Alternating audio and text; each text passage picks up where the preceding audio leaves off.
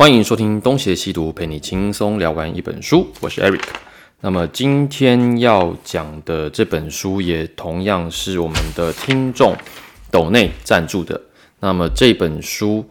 叫做《维代生活》，它的副标是《无家者的社会世界与帮助网络》。那么它的作者是黄克先。他应该是台湾大学社会系的教授还是副教授？那出版社是春山出版。那春山出版，我印象中应该是一个蛮新的出版社。那出的书也比较多，是属于呃文史社会类的，就是比较硬的一些书啦。那基本上出的书都蛮有意义的，所以我觉得基本上如果说光看出版社，那其实这本书就已经可以推了。不过我还是要讲一下。呃，我读后的感觉嘛，以及它里面到底在讲些什么？那简单说，这本书在讨论的就是无家者的问题。那什么是无家者呢？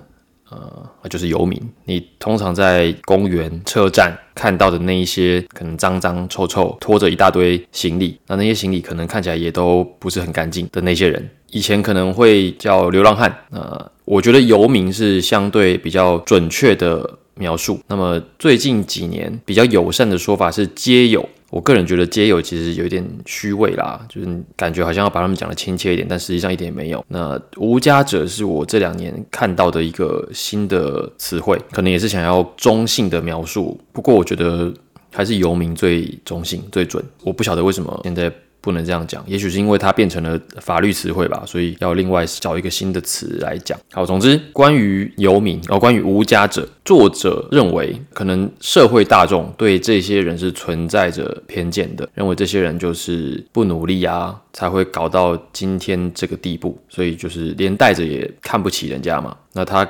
写这本书就是想要尽可能的还原这些人是如何变成现在这样子的，他们又会又过着怎么样的生活，实际情况是什么？那如果你之前对于路上的这一些无家者一无所知，想要了解的话，那么这本书我就觉得还不错，可以读一读。但其实我会更推荐另外一本啦。相同的题材，那它的名字呢就叫做《无家者》。那它的副标是“从未想过我有这么一天”，作者是李文轩，那是游集文化出版的。不过这本书出版的比较早，这本是二零一六年出版。那《维代生活》是二零二一年出版的。这个我就觉得，如果说你想要看一下关于无家者的一些生活、他们的人生，那二零一六年出版的那一本，我我觉得可以先看，因为它相对来说比较故事性的描述。那么我们今天要讲的这本书呢，它虽然也有故事的成分，但它还是有它学术报告的性质存在。好，我们是不是前面讲太多了，还没进开头？那我们就开始喽。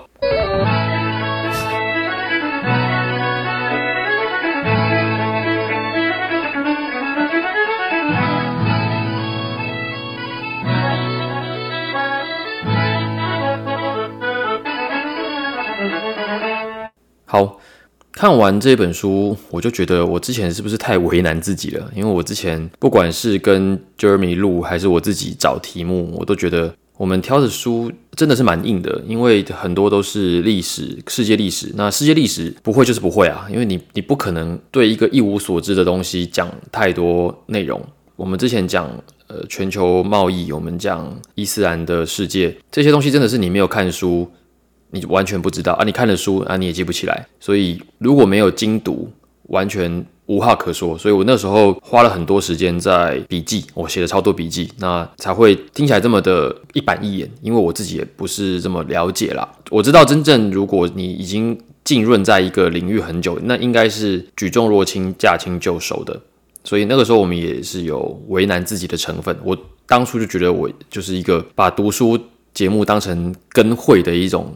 活动嘛，就是我硬逼自己读一点书，然后再分享出去，所以可能前面的书都会比较难讲。但今天这本书，我觉得它一点也不难讲，而且它一点也不难读，因为它这本书大概是呃四百页，那真正的内文大概是三百页左右，大概两天吧，你只要花一点时间就能够翻得完，因为它里面并没有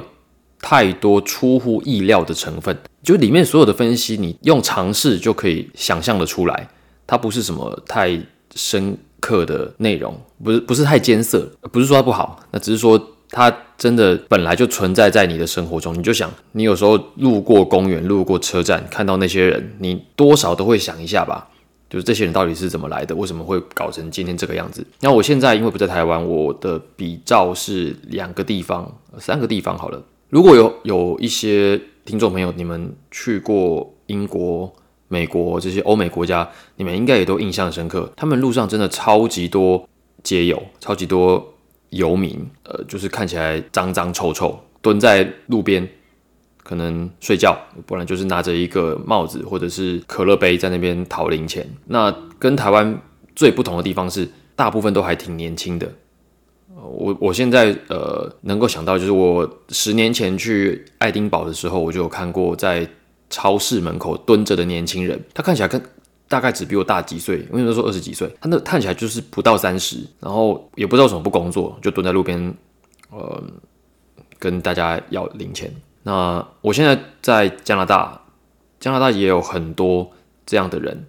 他们就真的都是蹲在商店门口，蹲在某一些不起眼的角落，那看起来就是脏脏旧旧的，有点臭。我有时候走在路上都闻到整个城市一股尿味，我实在很难不认为那是他们干的。那在呃我所在的城市维多利亚的主要大街有一条叫做。潘多拉就是潘朵拉街，那潘朵拉街很长，潘朵拉街的中间那一段有一段，就是我每天上班前都会路过的，中间那一段有超级多的帐篷，它是一个还算蛮好的地段，但是有很多帐篷。那每天早上我就看到非常多的游民就在那边过着他们的日常生活嘛，可能聊天啊、抽烟啊、睡觉啊，巴拉巴拉各做一些生活中会做的事，呃。你会觉得有一点混乱，因为他们看起来真的蛮失序的。因为从他们的穿着打扮、他们的行动，以及他们随时都在抽大麻、抽烟，你会觉得这些人好像不是这个社会应该要有的群体，但他们就确实存在。那你下意识的还是会想要躲开这个地方，然后远离这一群人，因为你真的很难预料他会不会做一些你无法事先防备的事情。比方说，我有一次就刚好。路过 Pandora 那一带的商店吧，那我刚好就遇到一其中一个，呃，应该就是无家者，他看起来应该是嗑药嗑的蛮凶的，因为他就一直狠狠的瞪着我，他一直催我，不知道因为我是因为我是华人的脸孔还是怎么样，反正他就一直催我，催到他过马路为止。然后我想说，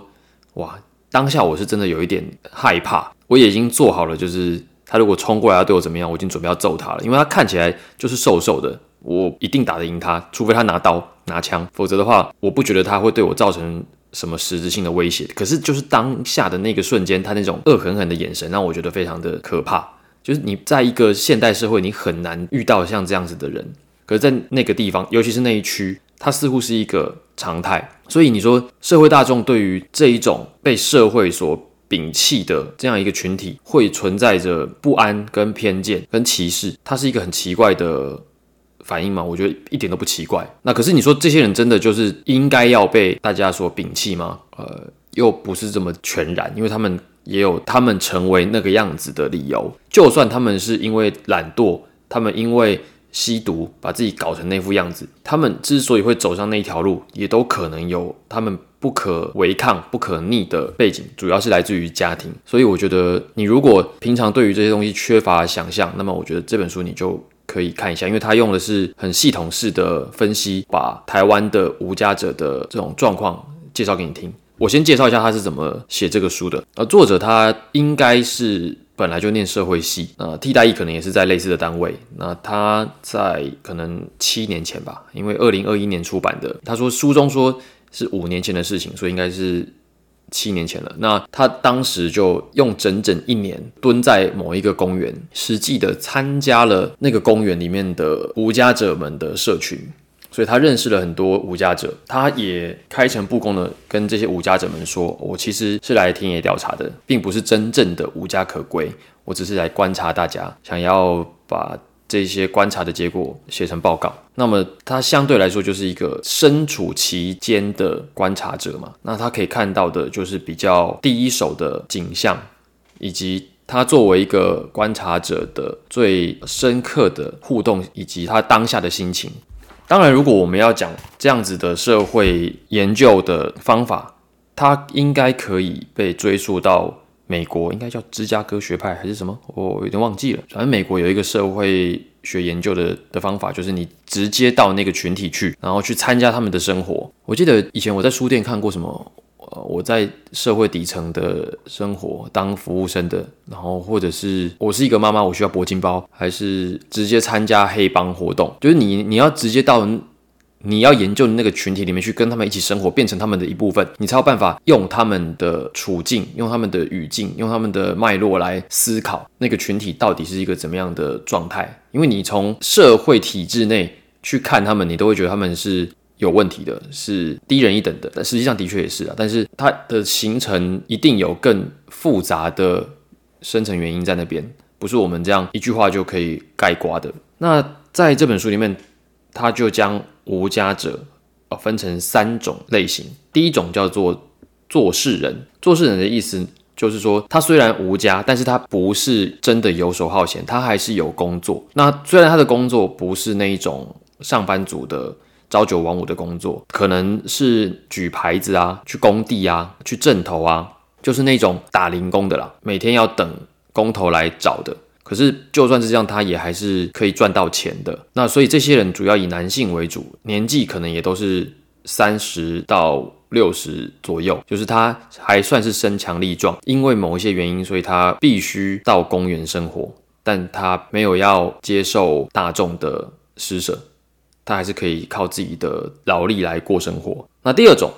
他把它叫做漂配郎，这种人就也是以年轻人为主，但这种漂配郎他就不是想要认真的去打零工赚钱，他主要呢就是靠透过人际关系的操弄来获取中间的资讯落差。比方说，他可能会去跟别的无家者要身份证，让人家去卖人头啊，又或者是。操弄某一些跟社工之间的关系，来取得比较好的待遇，又或者是运用他的资源去压迫其他的无家者，以取得某一些好处。听起来就是比较属于智慧型的犯罪，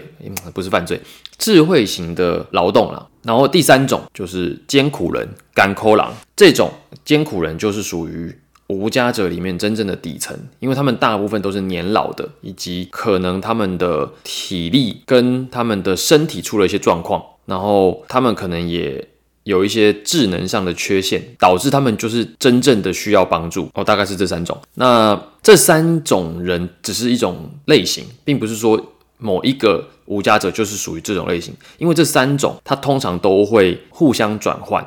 你就想嘛，啊，做事人也也是有可能突然哪一天他就不做事，他就变漂配郎，或者是他有可能因为工伤他废了，所以他就变成赶口郎。所以那一种呃身份上的转换是流动的，它不是一种固定的模式。那在无家者这样的群体里面呢，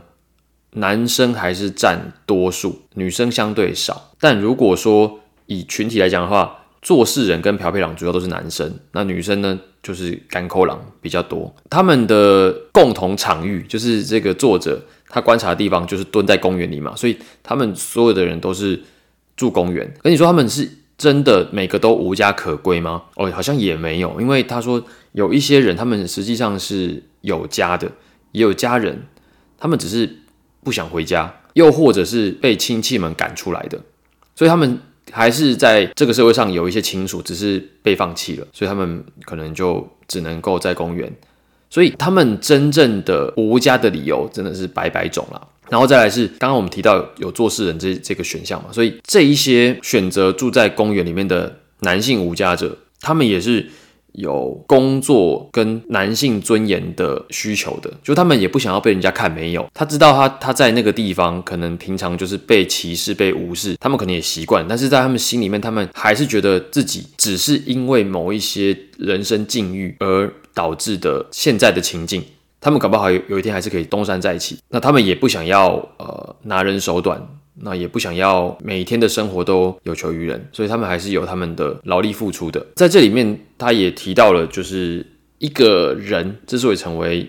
无家者、成为游民的原因，就像我们刚刚讲到的，就是他可能被家里赶出来，不然就是某些原因他有家归不得。那这些都是属于个人的或者是家庭的原因。那他有另外有提到一个是大时代的变迁。那我觉得这个可能比较年轻的听众朋友就不一定有感觉，就是在。我的父母那一辈，也就是六七十年代的台湾，那那个时候刚好是经济蓬勃发展的时代，有很多人都因为勤勉的工作，那他们可能都曾经有不错的工作以及以及不错的事业。可是随着台湾的产业的外移，那以及产业的变迁，比如说很多工厂都移到大陆去啊，或者是有很多的工都不存在了。那台湾有很大的一批人，原本工作做得好好的，工作就突然就没有了，又或者是订单越来越少，找不到工作了。那年纪也越来越大了，他们被时代淘汰了，所以他们最后不知道因为什么原因就流落到街头去。那中间当然也还是有他们个人，因为在那个时代集体的知识缺乏的前提下，他们可能本来学历跟教育程度就没有很高，他们就是觉得啊，我就是好好做工就好，然后我的私生活怎么样无所谓，但。私生活也很重要啊，就是如果你的下班时间你都在喝酒、都在赌博、都在嫖妓、抽烟，那你赚到多少钱你都守不住。这里面有很多人是他可能曾经很稳定或者很辉煌，但因为都最后都没有留住他身上的钱，所以最后全部败光光，不得已就是流落街头。这个也是有的。那家庭那种当然就比较复杂，因为那个每一个人都各有各的苦。所以在这边我就不讲，因为反正我想关于家庭问题，每个人都有嘛，只是轻与重的问题。有些人可能住在家里被父母养，他也觉得很痛苦，所以这个我觉得还好，不太需要多说。那么除了呃刚才讲的那个人性基本的尊严之外，他们也会有情感的需求，所以有很多无家者在那个公园里面，他们也会形成他们的社群，比如说他们可能会有。伴侣的关系也会有父女的关系，也会有各种各样的亲密关系、朋友关系。这个跟一般的社会上的连结是很一致的，就是他们也是人，所以他们也很正常的会有那一些关系。我觉得这边就很像废话，因为对啊，不然不然嘞，他们难道跟我们有什么本质上的不同吗？但社会学嘛，就是要把原本就知道的事情讲得很学术，所以就你们自己看了。就是如果说。有兴趣的话，你去读这本书，你就知道我在说的是什么。就是明明是常识的东西，讲到变得很像是没话找话的感觉。然后我个人认为，学术写作里面最让我不喜欢的就是那种没话找话的装腔作势的姿态。那个并不是说把一件事情分析的很透彻，我觉得那个很笨。好，不过人家毕竟是台大教授，所以我们不要嘴太久。但就嘴一下，因为人家毕竟是厉害的。可是我还是觉得那样子学术学术写作是不值得被鼓励的。讲到这里，然后呢，除了公园跟街友的这些组成之外，它里面还有提到一个是这个社会还是有一些救助他们的单位，主要是三大类。第一种就是宗教团体，除了刚才可能有提到公庙的镇头会去找他们当灵工。那也还有基督教的某一些教会会找这些街友去听讲，那听讲的时候也会供他们吃嘛，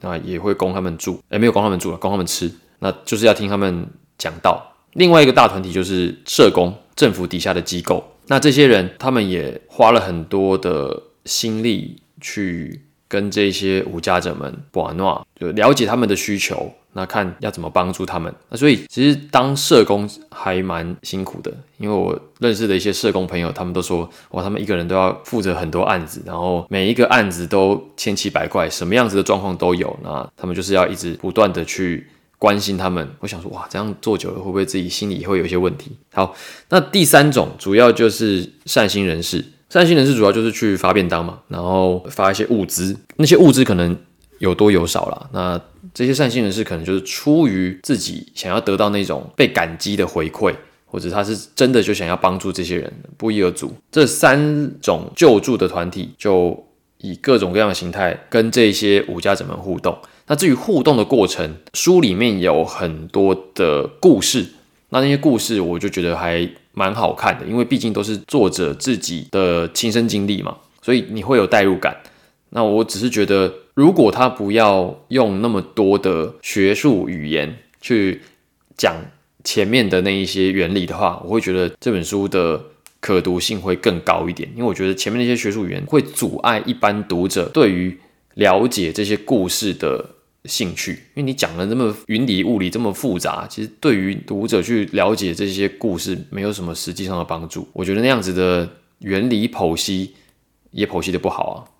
不要再抱怨这个学术写作了。好，那么我想讲一下关于这本书我的读后的感想哦。基本上，虽然我刚才一直吐槽他的学术写作，但是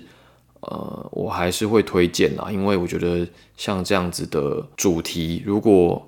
有机会的话，还是要被多一点的人看见比较好，因为这个东西跟我们都还算是休憩相关的。毕竟你生活的地方总是有这么一群人，你不管想不想看，你都会看得到。再来是以现在社会的发展，你也很难保证你以后不会成为这样的人。就我会不会因为某一些变故，让自己最后。不得不走向无家者的生活，流落街头，然后餐风露宿，这都不好说。就是我们如果可以对这些人有多一点的了解，就算我们不是真的要去帮助他们，也不是真的要走进他们，就我们可以在有多一点的理解的话，那么我们可能会对于呃这个社会上有各种各样的奇妙的发展，有更宽容的、更能够体谅的心情。另外讲一点，就是这一些无家者，主要是以那个万华蒙甲公园那边的无家者群体。那近年来有很多的，应该是芒草星吧，芒草星基金会还是什么，就是社工呃福利团体，也带领着这一些无家者们，进行了一些可以有尊严的自力更生的工作形式，就是带着大家去。参观蒙甲，参观他们所看到的蒙甲，那就是步行导览。那这个网站叫做街游，啊，就是找这些无家者们来导览，因为他们毕竟都对那里熟门熟路嘛，所以他们会去的地方跟社会体制内的人就很不同。所以如果有兴趣的话，也可以去报名听他们的导览，也算是贴近他们的生活，也给他们一点赚外快的机会。这也算是一种娱乐的形式嘛。那么今天的节目就先到这边。如果喜欢我们的节目，欢迎到 Apple Podcast 给我们五星好评，并留下你的宝贵意见，或者呢，可以到 Facebook、Instagram 与我们留言互动。那么如果喜欢我们这样子的读书节目，那你也可以像我们的听众朋友一样，抖内赞助我们，那我们可以继续。呃，为各位读下一本书。那感谢各位的收听，我是 Eric，我们下次再见。